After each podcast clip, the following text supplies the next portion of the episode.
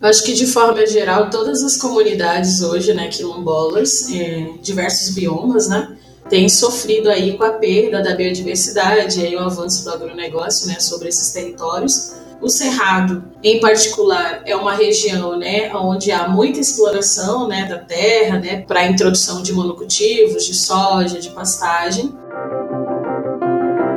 é um racismo ambiental que a gente sofre, porque todo desenvolvimento sempre depara na gente e vem a questão de classe, que nós somos, eles nunca titulam nossos territórios, nunca garantem nossos direitos. As mais impactadas são as mulheres, tanto pelas mudanças climáticas como pelos grandes projetos de desenvolvimento.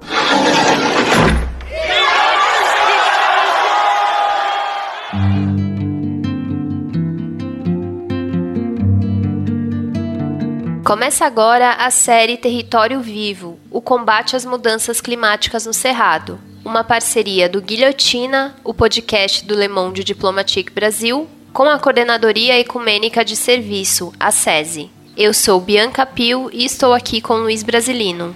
Oi, pessoal, tudo bem? Neste especial, abordamos o combate às mudanças climáticas sob a perspectiva dos direitos territoriais dos povos e comunidades tradicionais do Cerrado. E no episódio de hoje vamos falar sobre as comunidades quilombolas e sobre como as questões de gênero, raça e classe estão interligadas na defesa do território e também nas ameaças sofridas por essas populações.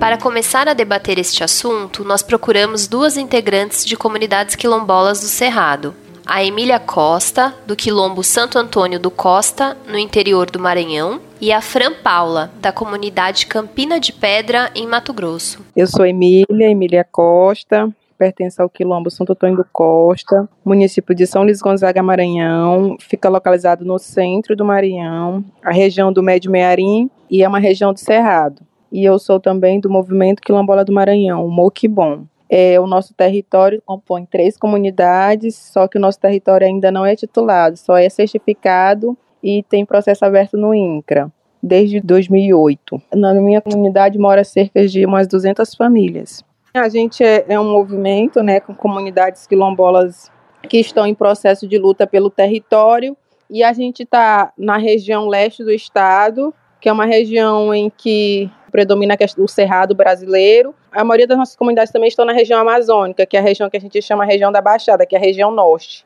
E tem umas articuladas que ficam no centro e umas no centro-oeste. Mas a nossa concentração maior é na Amazônia. E a gente trabalha, né, esse processo aí de titulação para a gente ver se a gente consegue de forma aí que tenta pressionar o Estado, mas infelizmente, mesmo com nossas pressões, a gente não tem conseguido avançar no processo de titulação, mas a gente tem conseguido retomar algumas áreas, a gente tenta manter nossos modos de vida, né, da forma que nossos ancestrais viviam, que é para a gente não, não perder quem a gente é e deixar isso guardado para as futuras gerações.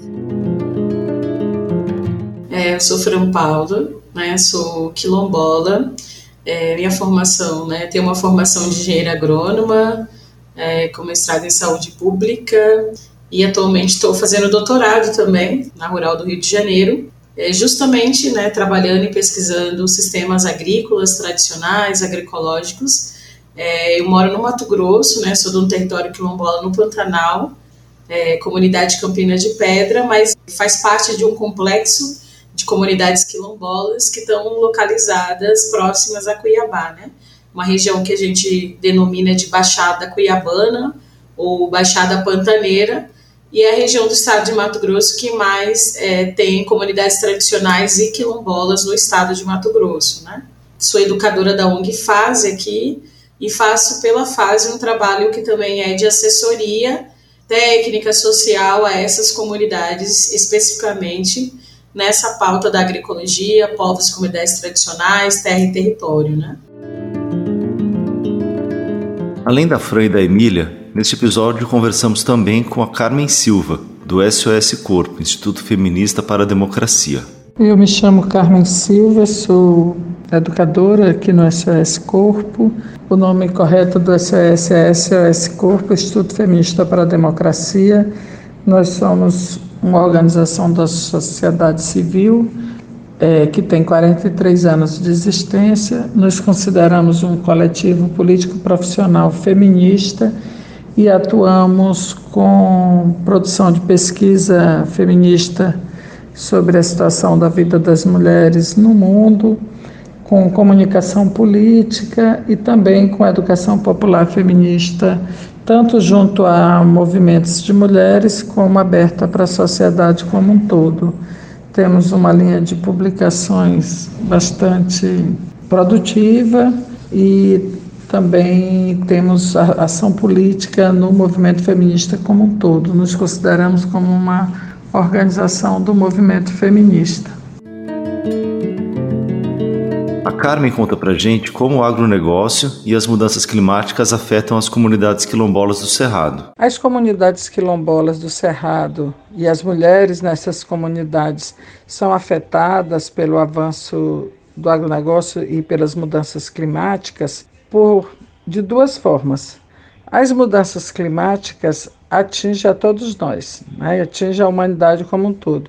Todavia, existe uma parte substancial da humanidade, e aí as comunidades quilombolas se incluem nela, que é uma parte que tem um modo de vida ligado às condições ambientais. A sua capacidade de garantir sua subsistência vem da sua relação com a natureza, transformando isso em consumo ou em produtos.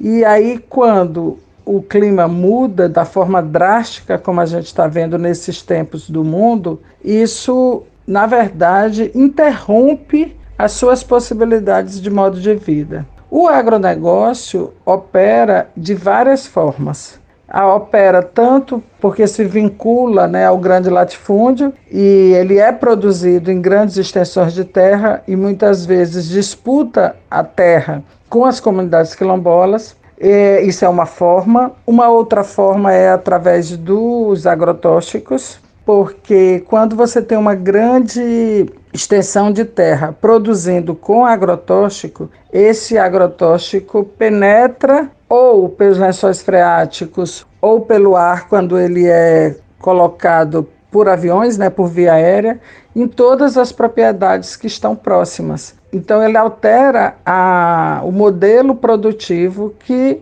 corresponde ao modo de vida das comunidades quilombolas seja pela disputa da terra, seja pelo agrotóxico e disputa também o comércio, né? Ele, o agrotóxico em geral produz para o comércio internacional, mas isso altera também as possibilidades do comércio interno, de acordo com a precificação, de acordo com a forma de escoação da produção. Então, isso dificulta também a produção interna. São várias as maneiras de o agrotóxico e as mudanças climáticas incidirem nas comunidades quilombolas. E uma última que eu queria destacar é o fato de que no Congresso Nacional existe uma bancada ligada ao agronegócio que defende os seus interesses e que quer construir uma base legal para sustentar esse modelo de desenvolvimento predatório e isso incide sobre quem tem outro modo de vida, quem produz de outra forma, como é o caso das comunidades quilombolas.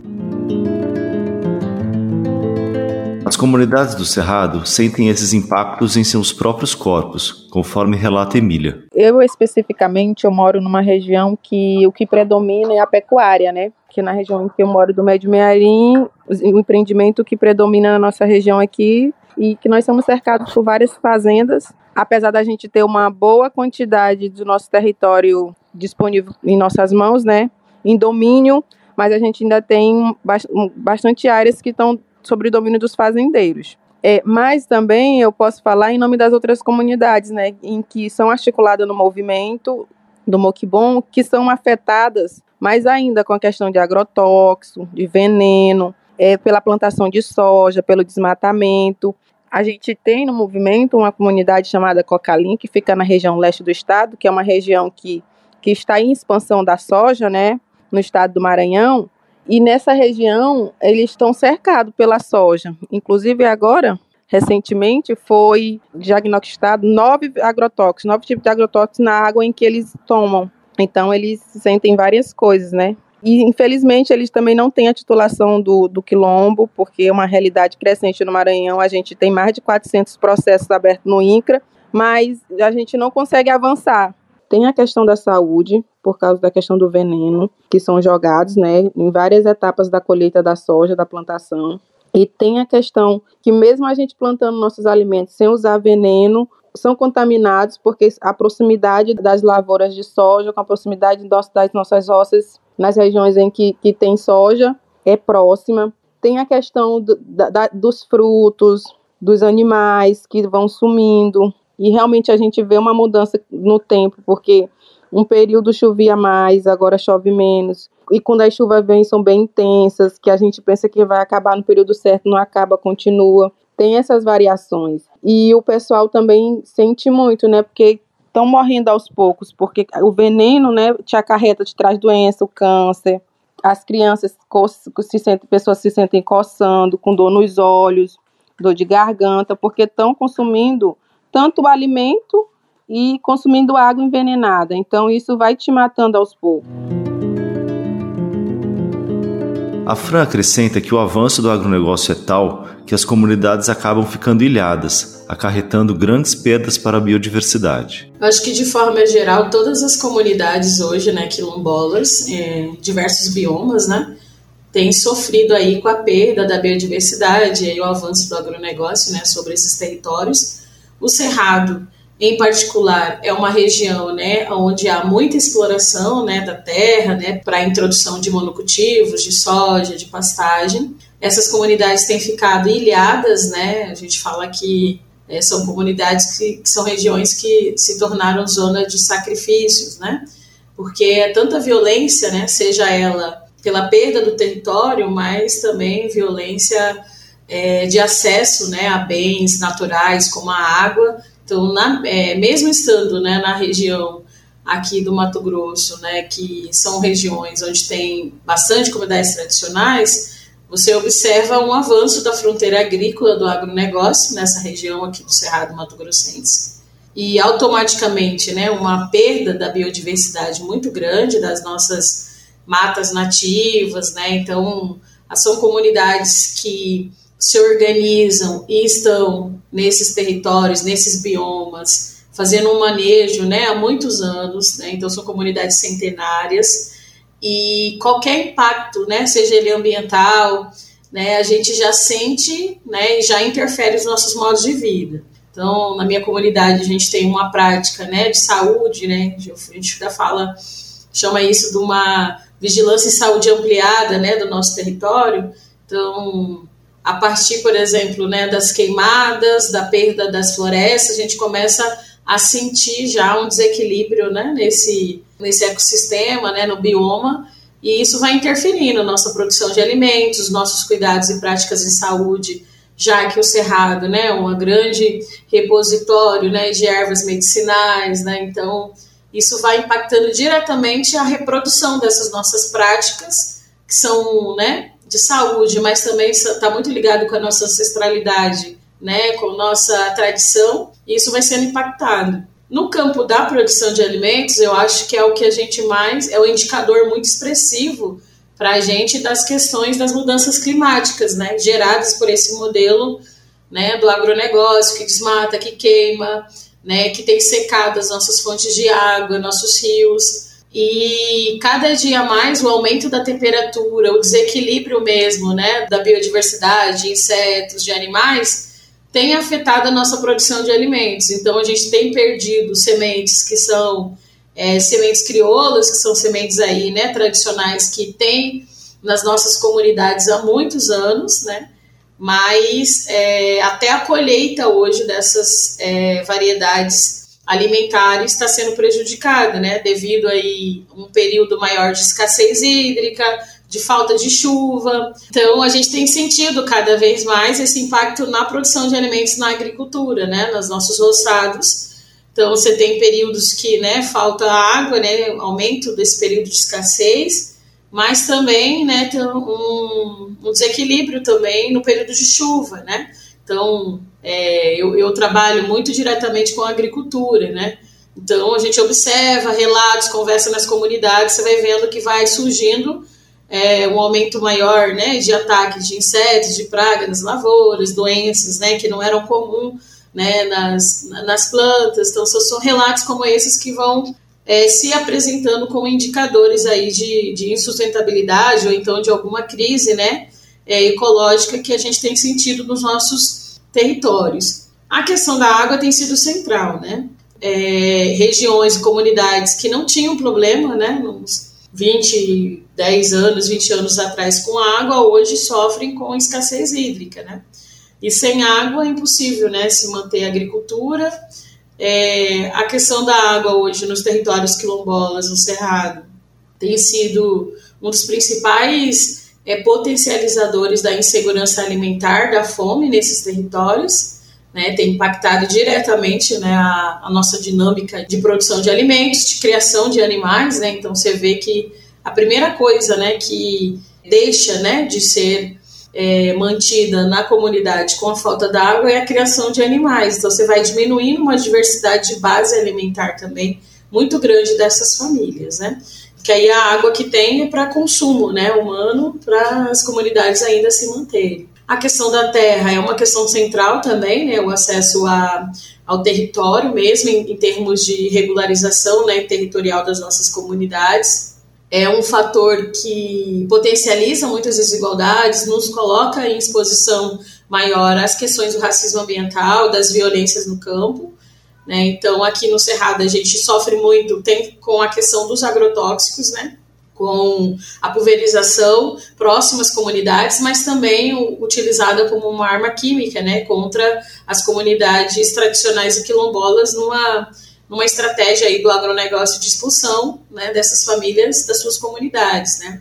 A contaminação da água por agrotóxico também é uma coisa que nos preocupa muito, né? Então, nós temos hoje realizado várias pesquisas em parceria com outras instituições, né? Fiocruz, é, né? Universidade, e é, que tem detectado a presença né, de resíduos de agrotóxicos nas águas. E essas águas, a gente, né, na minha região mesmo, né, nas comunidades vizinhas, a gente fez um levantamento e detectamos até 10 tipos de agrotóxicos na água da chuva, na água de poços, né, de, de água para consumo humano e nos rios. Né? Então, uma coisa que nos preocupa é que não está só impactando né, as pessoas que estão ali expostas a problemas de saúde devido ao consumo daquela água, mas a todo o ambiente, todo tudo que depende, inclusive, né, dessa água para viver. Então, são é, problemas né, vivenciados e que nos preocupa muito do ponto de vista de saúde, mas também né, de, é, da nossa própria vida, né, enquanto modo de vida de reprodução social das comunidades quilombolas. Enquanto quilombolas, essas comunidades são espaços emblemáticos da combinação das opressões de gênero, raça e classe, é o que a Emília resume nessa fala. Os empreendimentos, né, os programas de desenvolvimento, eles vêm diretamente para as comunidades que eles dizem que são mais pobres, né, que é ao contrário. Chegam justamente nas comunidades quilombolas, nas comunidades indígenas, nas comunidades tradicionais, que é justamente uma questão de racismo ambiental, né? É um racismo ambiental que a gente sofre, porque todo desenvolvimento sempre depara na gente e vem a questão de classe. Eles nunca intitulam nossos territórios, nunca garantem nossos direitos, justamente porque diz que a gente é uma classe inferior, nos julgam menos inteligente. Tem toda uma questão também racial envolvida dentro desses empreendimentos que chegam até nós. E no gênero, a gente, o recorte das mulheres, e principalmente as mulheres negras e quilombolas, os impactos são maiores, né? Porque além da gente vivenciar diariamente situações de conflitos territoriais, a gente ainda tem as questões das violências domésticas, que, que infelizmente acontece e é um fator que a gente não pode deixar de falar. E tem as questões também que, que os empresários, os jagunços, os trupos, as, as mulheres, dentro de tudo desse contexto do conflito. E aí tem as mulheres, a maioria são mães solteiras que têm que sustentar os filhos, não tem da onde tirar o sustento, né? Porque a maioria não tem o domínio do território. Então são muitas implicações e são muitas violações de direito nesse contexto.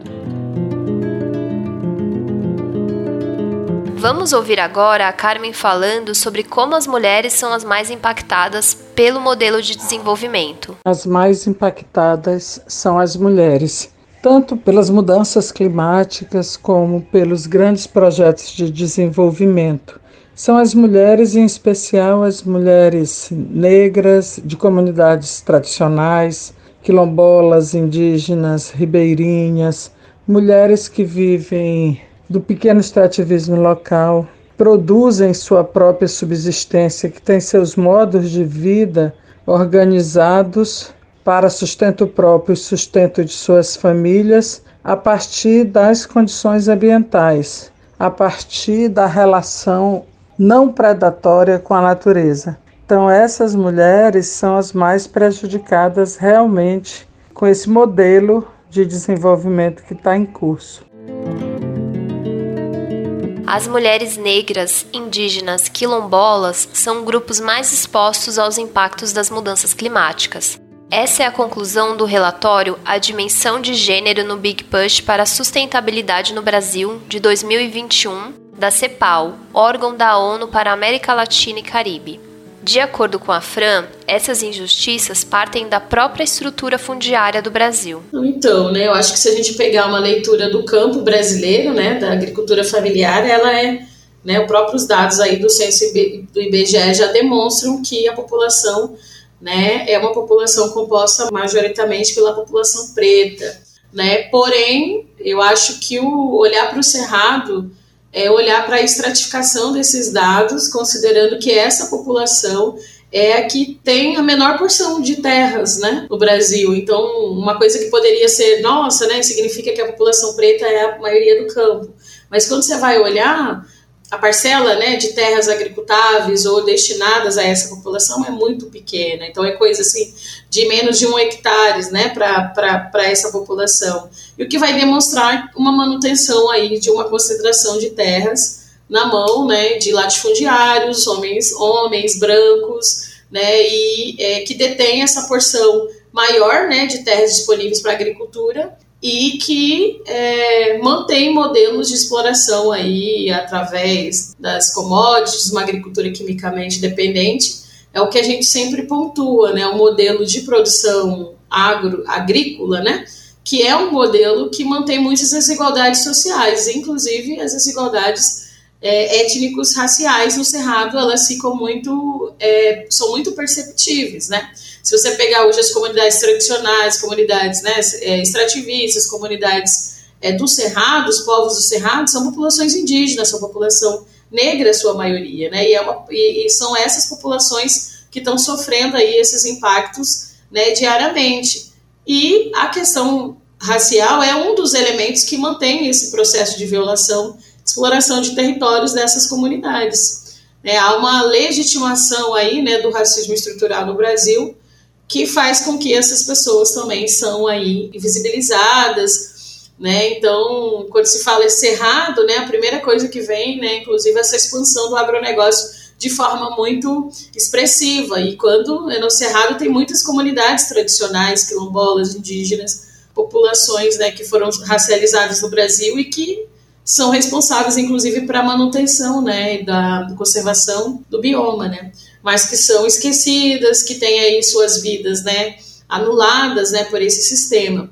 E, em sua maioria, né, é, nos territórios, principalmente os quilombolas, falando um pouco, né, desse meu lugar, são as mulheres as principais que estão à frente né, desses processos de defesa desses territórios, dos bens comuns, a manutenção das práticas de conservação, seja no campo da saúde como da produção de alimentos, então, numa certa medida, essas mulheres estão expostas a essas violências de uma forma maior, já que a maioria, inclusive das comunidades, né, hoje se a gente for fazer um levantamento, tem um êxodo muito grande, né, de pessoas, devido a vários contextos, né, que eu já coloquei, né, desde acesso a direitos básicos até trabalho, renda, e são as mulheres que estão, né, nas comunidades, que ficam na maioria das vezes e elas sentem essas violências numa dimensão muito grande, né? Então, assim, se a gente pegar hoje um levantamento das principais grupos organizados, coletivos no Cerrado, você vai ver que, são as mulheres que estão à frente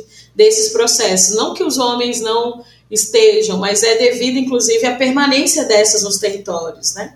Então, cada vez mais, né, principalmente a juventude, os homens têm que sair em busca de trabalho, ou então, né, uma coisa que é muito é, forte nessa região ainda é a manutenção do trabalho escravo contemporâneo, né, então você vai ver que há uma exposição dos homens também maior. Hoje a gente fez um levantamento, é, um diagnóstico né, para a CONAC, né, a Coordenação Nacional de Comunidades Quilombolas dos Estados do Cerrado, e até saiu esses é, saiu o resultado, né, a publicação esses dias dessa desse diagnóstico. Se vai, você vai ver que para as comunidades que estão na região do Cerrado, né, existe um aliciamento muito grande, né, desses grandes empreendimentos do agronegócio que estão localizadas nessas regiões, né. Você ouviu a Fran falando aqui neste episódio sobre zonas de sacrifício. Elas são áreas que seriam sacrificadas em nome de um suposto desenvolvimento econômico. Ela explica agora pra gente como esse fenômeno se expressa no Cerrado. É um conjunto de violências né, que vai colocando essa população, essa comunidade que está no Cerrado, no que a gente chama de zona de sacrifícios, né? E como que o Estado brasileiro ele acaba legitimando todas essas violações a partir do momento que não reconhece né, a existência desses povos, é, os, os, diversos processos de denúncia que essas comunidades vêm fazendo há muito tempo, né? Se você pegar a instalação desde né, a década de 70 do, do, das políticas né, de ocupação desse território do Cerrado, você vai ver que houve um investimento muito grande por parte do Estado para legitimar esse avanço do agronegócio sobre o Cerrado brasileiro né, uma política que ignorou a existência né, de populações indígenas, comunidades quilombolas tradicionais que já estavam né, nesses territórios. E é, é, eu sempre falo isso, né, tem até uma, uma discussão que eu vinha fazendo, que o, o, este modelo né, de desenvolvimento capitalista, ele faz isso, né, ele, ele intitula, primeiro que ele anula a existência da, dessa diversidade de povos né, no Cerrado, e outro ele vai rotular como atrasado, como sem valor, tudo que ele não consegue se apropriar, então é preciso ser destruído. Né? Então é um pouco essa visão né, que faz que faz com que esses grandes empreendimentos, não é só o agronegócio com a produção de soja, a pastagem, mas tem desde a, né, a, a entradas né, das mineradoras nos territórios, né, a questão né, da, da instalação né, de hidrovias, e isso vai gerando impactos e um somativo nessas comunidades que né, vão resistindo o máximo que pode. E nós né, permanecemos, nós enquanto povo, né, a gente permanece nesse lugar porque a, a nossa história está vinculada a ele, né? E esse processo de resistência ele se dá muito é, a partir dessa relação, né, que se tem com a natureza. E destruir ou anular né, o que nos mantém vivo é uma estratégia né, do capital, uma estratégia do agronegócio. Então, contaminar as nossas águas é estratégico para esse modelo, né, porque faz com que né, promova essa ruptura né, de nós com nossos modos de vida, da manutenção das nossas práticas. Né? Então, o racismo ambiental ele vai sendo consolidado dessa forma, de forma, de forma estratégica né, em forma a nos expor e promover esse rompimento, né, e perda, né, da nossa, dos nossos modos, né, de estar no território, de se reproduzir. Então, se a gente pegar os casos, né, que são muitos, quando são casos isolados, você vai ver que há uma ligação muito direta, né, entre a perda de direitos e os casos de racismo ambiental. Então, o fato da gente não ter a posse e a titularização sobre as nossas terras reconhecidas pelo Estado nos coloca em uma maior vulnerabilidade a trabalho escravo, a fome, a, ser, a gente ser pulverizados por veneno, a perda, por exemplo, das nossas sementes por contaminação transgênica,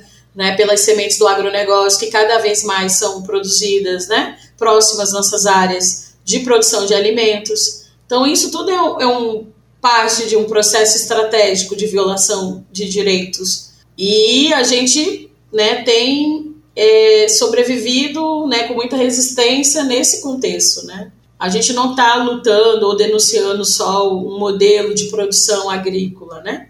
A gente está denunciando mesmo o processo de genocídio, né? Desses povos, né? De quem vive, né? No bioma, né? De quem está ali há muitos anos.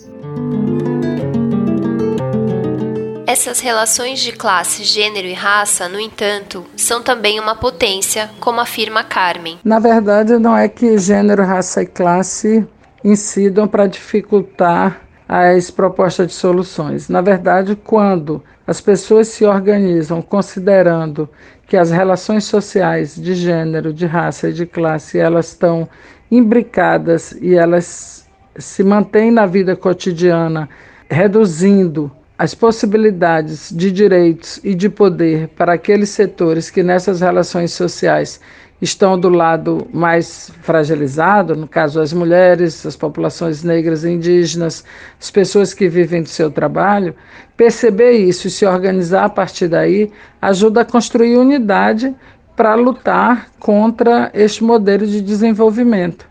Então, o modelo de desenvolvimento ele se baseia nessas relações sociais e ele reduz a possibilidade de vida de quem está no polo mais enfraquecido dessas relações.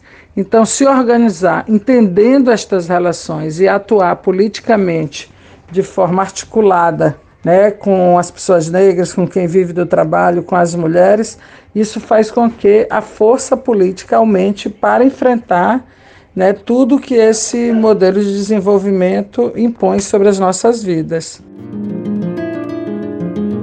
E isso passa pelo direito ao território. O direito a ter seu território, sua terra, manter sua cultura, manter o seu modo de vida é um direito conquistado por todas as comunidades tradicionais, quilombolas, indígenas, ribeirinhas, é, faxinaleses, fundo de pasto, é, comunidades de mulheres apanhadoras de flores, todas as comunidades tradicionais, quebradeiras de coco. Então essa a conquista do território e o direito legal de poder usufruir de um território é um elemento central para a garantia de direitos. E isso é exatamente o principal ponto de discórdia e de disputa com os grandes empreendimentos, tanto com agronegócio como com outros megas empreendimentos, como mineração, como hidronegócio, como é, a indústria química que fornece os agrotóxicos, a defesa dos territórios é um elemento imprescindível para a sobrevivência humana, para a sobrevivência dessas comunidades tradicionais com seus modos de vida próprios. Segundo a Emília, a defesa dos territórios e a luta pelo direito à terra são fundamentais porque as comunidades são responsáveis por cuidar dessas áreas. É de fundamental importância, porque somos nós, as comunidades aqui, que temos, somos nós que temos árvores, somos nós que cuidamos das águas, somos nós que cuidamos das encantarias que moram em nossos territórios, que ajuda a proteger esses espaços. E se nós não tivermos a titulação de nossos territórios, se a gente não tiver o domínio disso, não só nós, mas todo mundo será afetado com isso, porque o capital só vê essa, essas coisas como mercadoria e nesse sentido se tornar dinheiro, né? E eles não têm, não têm nenhuma relação de sentimento nem de pertencimento com nossos territórios. Então vão destruir tudo, destruindo tudo, o clima com certeza terá alterações porque a natureza sempre dá resposta. Então nós somos os responsáveis por cuidar, né, dos nossos territórios não só para nós, mas principalmente para os outros também que precisam, principalmente na questão do cerrado, né, que, que é o berço das águas, e a importância das águas não é só para nós que vivemos, mas sim para todos os brasileiros que precisam e necessitam de água. E isso também envolve a questão de gênero. O gênero feminino, as mulheres, tem uma relação de afeto, tem uma relação mais íntima com o território, tem uma relação com as ervas, com as plantas, conhece as, todas as árvores que tem no território. E por ser uma questão até que do machismo mesmo construído, porque sempre foi determinado para nós mulheres essa relação de cuidado, e a gente tem esse sentimento maior e a gente sente quando a gente é impactado de forma maior por causa dessas questões em que a gente vivencia. A Fran lembra a luta das comunidades e a importância da reforma agrária como um ato de reparação histórica. Eu sempre tenho falado que a luta pela reforma agrária é, tem que ser entendido como ato de reparação histórica no Brasil em relação ao acesso à terra. Eu escrevo muito sobre isso, eu pesquiso muito sobre racismo fundiário no Brasil, né, isso tem tudo a ver, inclusive, né, com a concentração de terras, com os processos de violação de direitos, né, a partir da não titularização dos territórios quilombolas, na não demarcação dos territórios indígenas, que, que é mantido aí historicamente, né, uma herança né, colonialista, mas também racista, né, que é mantida até os dias atuais. Se a gente for analisar o número de territórios, né, reconhecidos né, e protegidos são bem poucos. É, e são territórios né, de populações né, pretas, populações indígenas, e a gente não pode é, não deixar de considerar isso, né, que a concentração de terras no Brasil tem cor, né, tem raça. Diante disso, qualquer política né, de regularização fundiária, né, de reforma agrária, ela precisa se propor a também uma reparação aí histórica, mas também é, que promova é, justiça social no país, né, diante das desigualdades sociais que esse, esses povos é, estão expostos. E diante, pensando sobre isso, né, é impossível a gente pensar em produção de alimentos saudáveis, pensar em garantia de direitos sem acesso à terra e território. Então, né, isso é, é um dos princípios aí é, de qualquer luta hoje para os povos que estão no Cerrado, para as comunidades quilombolas, que é garantir o nosso direito. E de proteção, né, proteção dos nossos territórios, né, dos bens comuns. A gente sabe que é, os nossos modos de organização social dos nossos territórios são poucos compreendidos hoje a nível mais institucionalizado, né, e muitas vezes não são considerados, né, processos de organização do povo, é, esses dias eu estava num debate e alguém me perguntou se como era possível alinhar a luta socioambiental com a luta antirracista no Brasil, né? Aí eu disse justamente isso, que se essas duas pautas estão fragmentadas, tá errado. Você não faz luta ambiental ou, né, por justiça social no Brasil sem fazer luta antirracista. Não num país que, né, historicamente se ergueu a partir da colonização de corpos e depois escravização de corpos né, é, negros e indígenas. Então, pensar que né, essas pautas têm que estar muito alinhadas, estão muito alinhadas.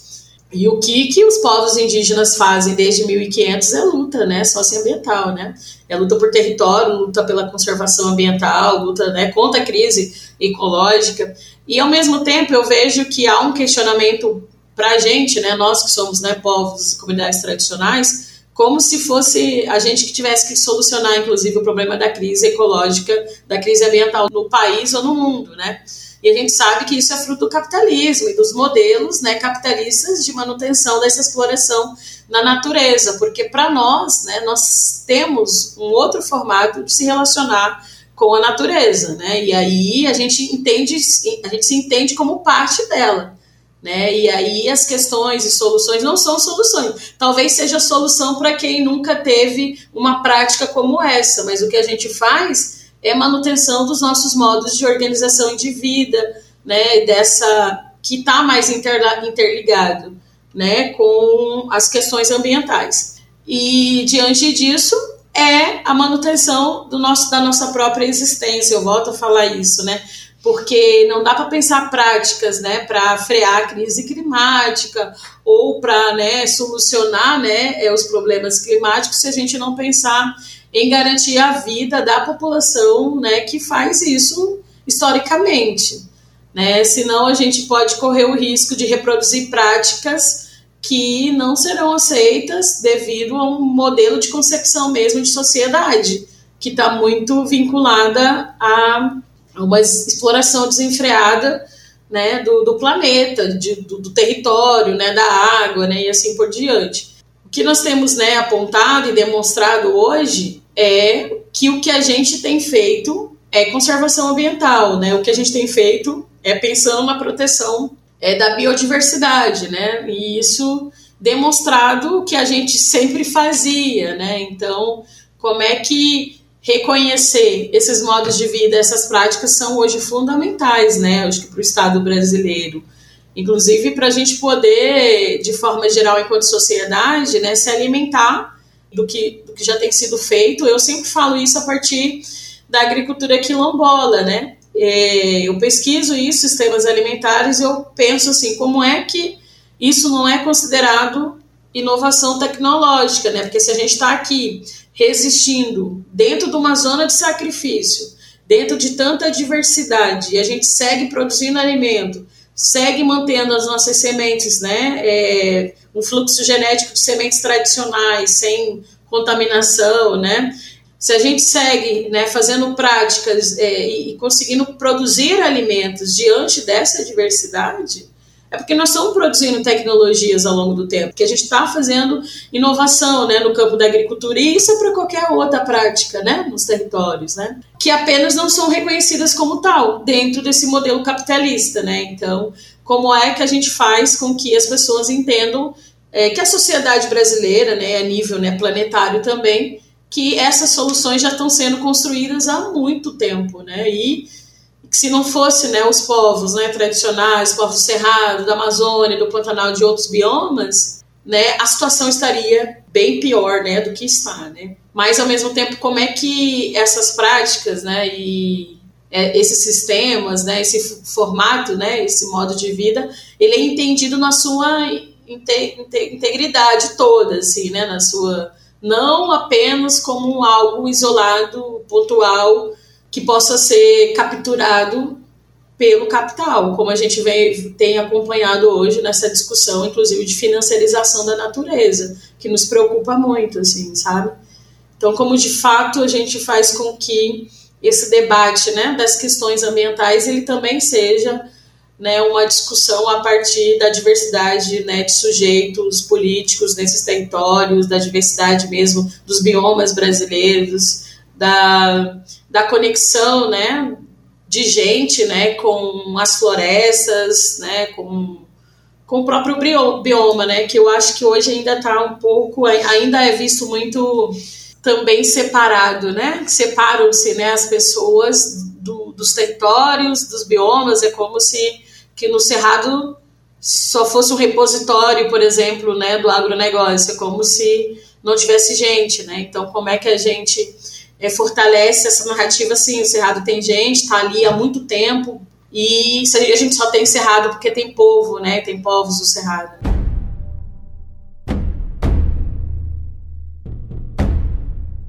O agronegócio, a mineração e o hidronegócio têm impactado negativamente a região conhecida como Matopiba. Ela é formada por áreas majoritariamente de cerrado nos estados do Maranhão, Tocantins, Piauí e Bahia. Essas atividades afetam meios de subsistência e a qualidade de vida de inúmeras comunidades.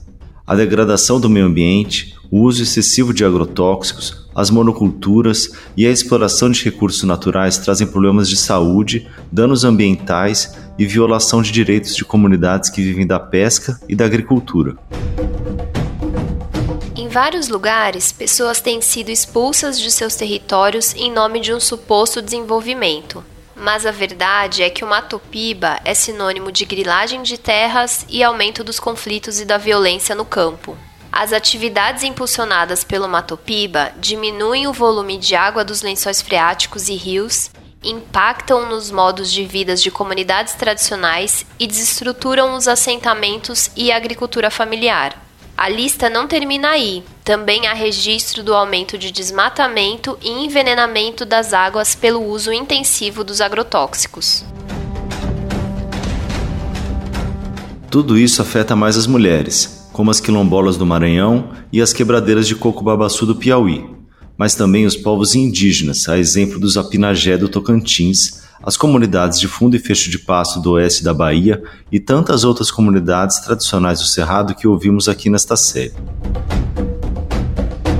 Porque as vidas dessas pessoas não têm importância para o agronegócio.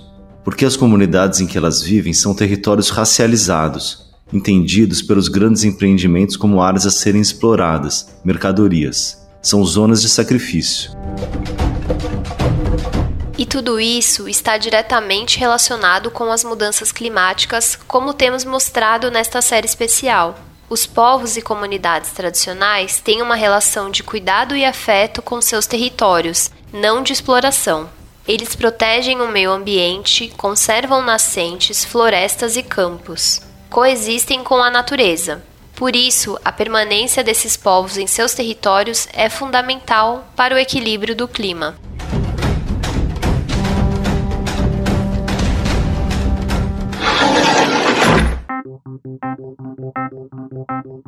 Este foi o quarto e último episódio da série Território Vivo, o combate às mudanças climáticas no Cerrado, especial do Guilhotina em parceria com a SESI, uma organização ecumênica formada por igrejas cristãs. Ela foi fundada como uma forma de resistência à ditadura militar e atua na defesa de direitos humanos no Brasil há 50 anos, principalmente apoiando grupos populares como os que foram abordados nesta série. A SESI apoia essas populações a partir de pequenos projetos, de combate a incêndios criminosos, de fortalecimento da produção e dos modos de vida de povos e comunidades tradicionais, de autonomia de mulheres, de enfrentamento aos racismos, de juventudes nas periferias urbanas, organizações interreligiosas, entre outros grupos e iniciativas. Para saber mais sobre esse trabalho, visite sese.org.br. Obrigada a você que nos acompanhou nesta jornada. Voltamos na quinta-feira com o episódio regular do Guilhotina no seu tocador favorito. A apresentação e o roteiro deste episódio foram feitos por mim, Bianca Pio e Luiz Brasilino. O apoio na produção foi de Tarsilo Santana e Olga Matos, da SESI. A edição é da Beatriz Pasqualino e a sonorização é do André Paroche pela Rádio Tertúlia. Território Vivo o combate às mudanças climáticas no Cerrado uma parceria do Guilhotina, o podcast do Le Monde Diplomatique Brasil, com a Coordenadoria Ecumênica de Serviço, a SESI. Apoio técnico, Rádio Tertúlia.